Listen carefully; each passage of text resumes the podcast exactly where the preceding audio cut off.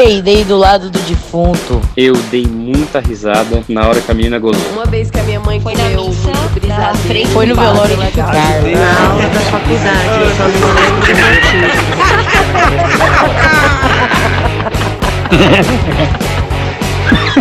Ah, mas eu ri fazer o quê?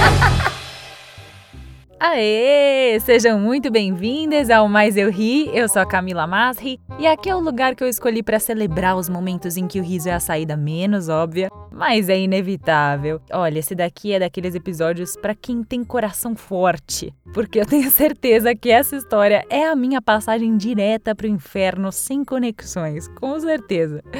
Quando eu tinha uns 6, 7 anos de idade, assim, uma das minhas melhores amigas, and vizinha, a Dani, me chamou pra ver uma tartaruguinha, que a tartaruga dela, que ela já tinha, tinha tido bebê. Então, tinha lá uma tartaruguinha bebê. E, claro, como crianças que éramos, fiquei super feliz, super empolgada. Desci correndo, que ela era uma vizinha de baixo, ela morava no segundo andar, eu morava no quinto. Desci correndo, que nem uma louca, pra ir pra casa dela. E aí, com todo o cuidado do mundo, a Dani colocou a tartaruguinha na minha mão. E a gente tava muito feliz que tinha um bichinho bebê e tão fofinho com a gente. Aí ela colocou aquela tartaruguinha na minha mão e eu pensei, ai que coisa fofa! E pss, eu matei a tartaruguinha da Dani. Esmagada. De tanto que eu achei fofa, de tanto apertar, gente. Que tristeza. Ela literalmente morreu de amor, cara. Coitada. Ai, gente. E eu me tornei uma Felícia homicida em um espaço de 5 segundos. Igualzinha à Felícia. Pra quem não lembra, a Felícia era uma personagem dos Tiny Toons que também aparecia no Pink e o Cérebro. E ela sempre sufocava os bichinhos de tanto apertar, assim, porque ela achava eles muito fofos. e o melhor era a cara de desconforto absoluto dos bichinhos. Era maravilhoso de ver. Ah, tem a Darla também, né, do Procurando Nemo, que é uma referência um pouco mais contemporânea. Ela ama tanto os peixinhos que ela sacode o saquinho com eles dentro e eles acabam morrendo, né? Mas num desenho a gente dá risada. Na vida real a coisa muda um pouco, né? Veja bem. Mas tem uma coisa que não muda, não. A gente vê uma coisinha fofa e fala que quer morder, que quer apertar o bebezinho. Faz vozinha fofa, né? Que pode ser até meio aterrorizante às vezes. Mas fato é que a gente faz. Mas por que que algumas pessoas adoram apertar coisas e pessoas fofinhas?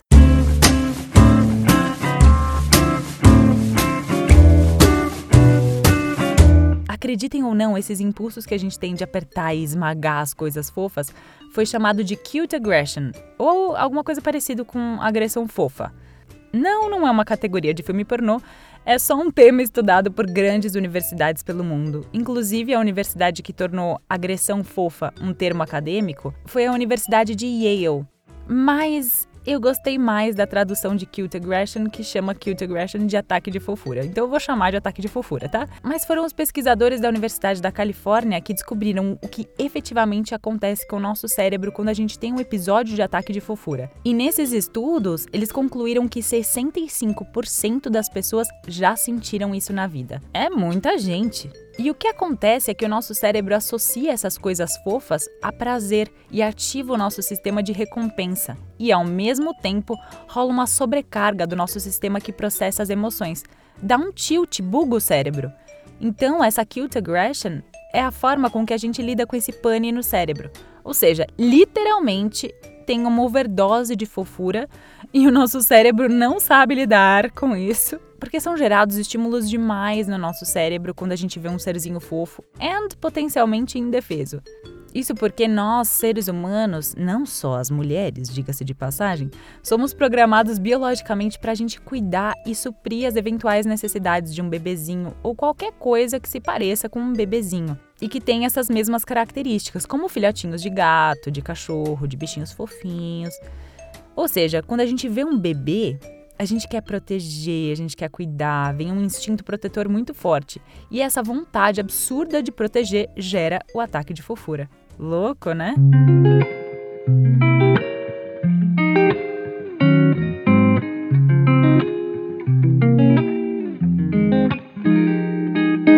Tem uma outra coisa que eu vou chamar de síndrome de Felícia. Eu acho que é bem relacionado a essa figura da Felícia, que faz com que essa coisa seja nada fofa, ao contrário da Felícia que às vezes é fofinha. E todo mundo ou passou por um relacionamento assim, ou no mínimo conhece pelo menos um casal que seja assim. Aquele casal que tem uma pessoa no casal que ama tanto a pessoa que acaba sufocando ela ou que tem duas pessoas no casal que se sufocam mutuamente.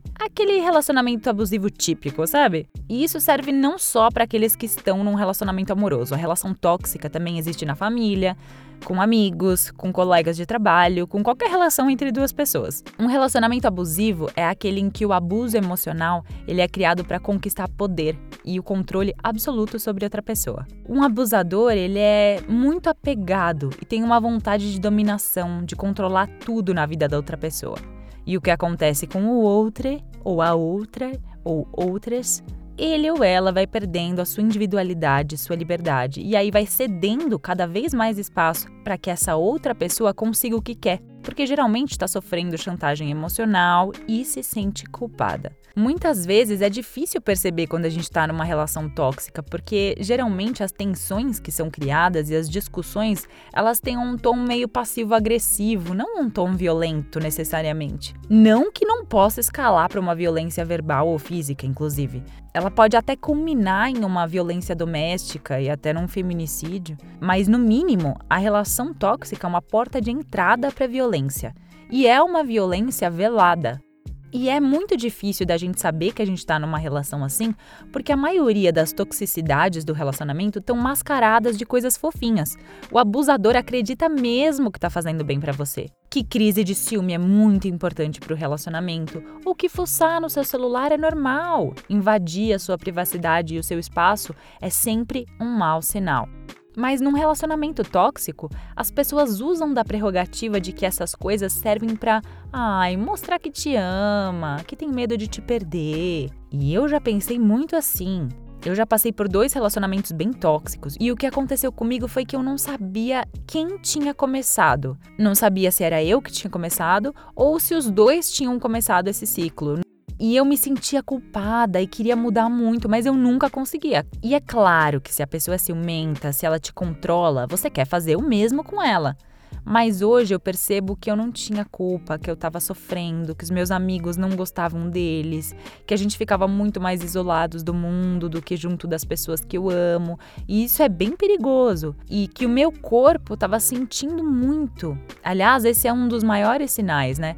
Quando eu terminei esses dois namoros, o meu sistema nervoso entrou num pane generalizado, assim. O primeiro deles, que eu terminei, me ligou duas semanas depois que a gente terminou e eu vomitei de nervoso assim que a gente desligou o telefone. Eu tava bem, eu não queria mais, fui eu que terminei o relacionamento, mas assim que eu desliguei o telefone, eu vomitei. Inclusive, a primeira coisa que você precisa fazer para perceber que tá num relacionamento tóxico é ver como seu corpo fica quando ele tá perto da pessoa. Se você só se sente mal perto da pessoa, se você só sente culpa, medo, tristeza, ou se pisa em ovos o tempo todo para falar com essa pessoa, provavelmente esse relacionamento, qualquer que ele seja, é tóxico.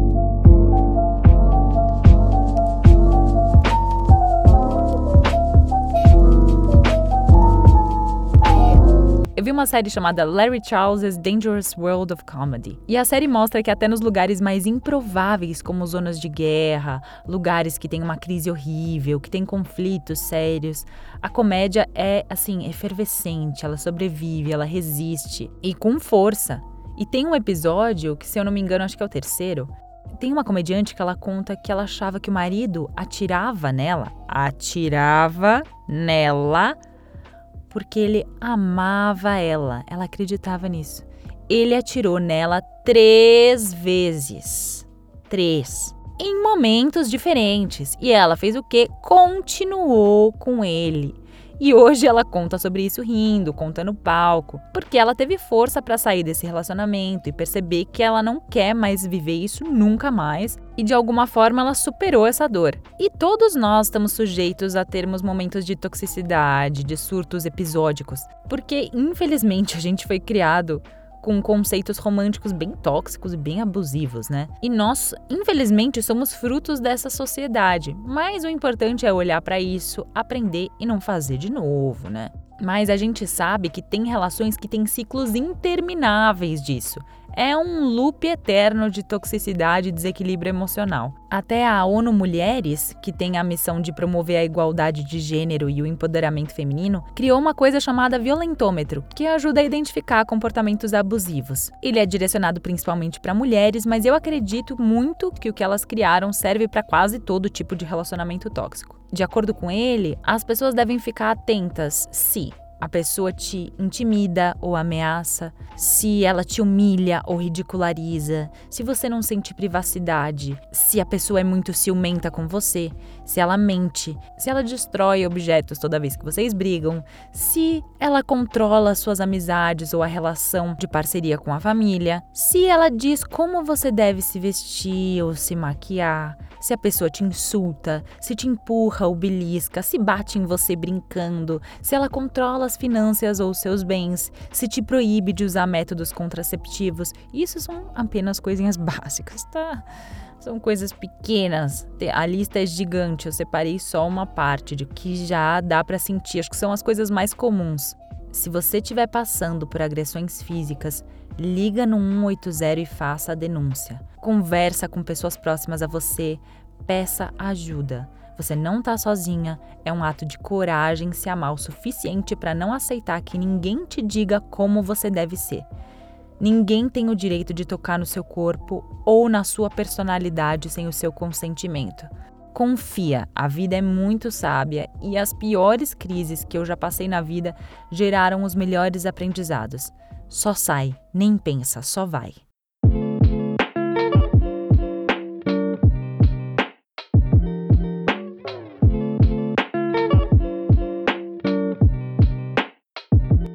Quando a gente está dentro do relacionamento, a gente não percebe o quanto a gente fica parecido com aqueles bichinhos que a Felícia agarra. Como a nossa luz, como a nossa identidade, elas vão esvaindo, assim, elas vão embora. Eu achei um trechinho de um texto do Osho que, por mais contraditória que seja a história desse cara, é, as palavras dele têm uma sabedoria que me tocam muito, que eu acho muito legal.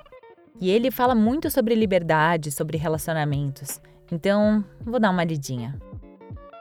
Há um medo sutil da liberdade, e todo mundo quer ser um escravo. Todo mundo naturalmente fala sobre a liberdade, mas ninguém tem a coragem de ser realmente livre.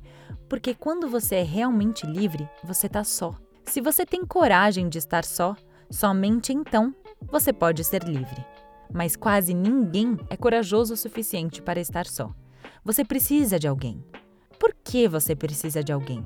Você tem medo de sua própria solidão você se torna entediado consigo mesmo. E na verdade, quando você está sozinho, nada parece significativo. Com alguém você fica ocupado e você cria significados artificiais à sua volta e não presta atenção no que é essencial.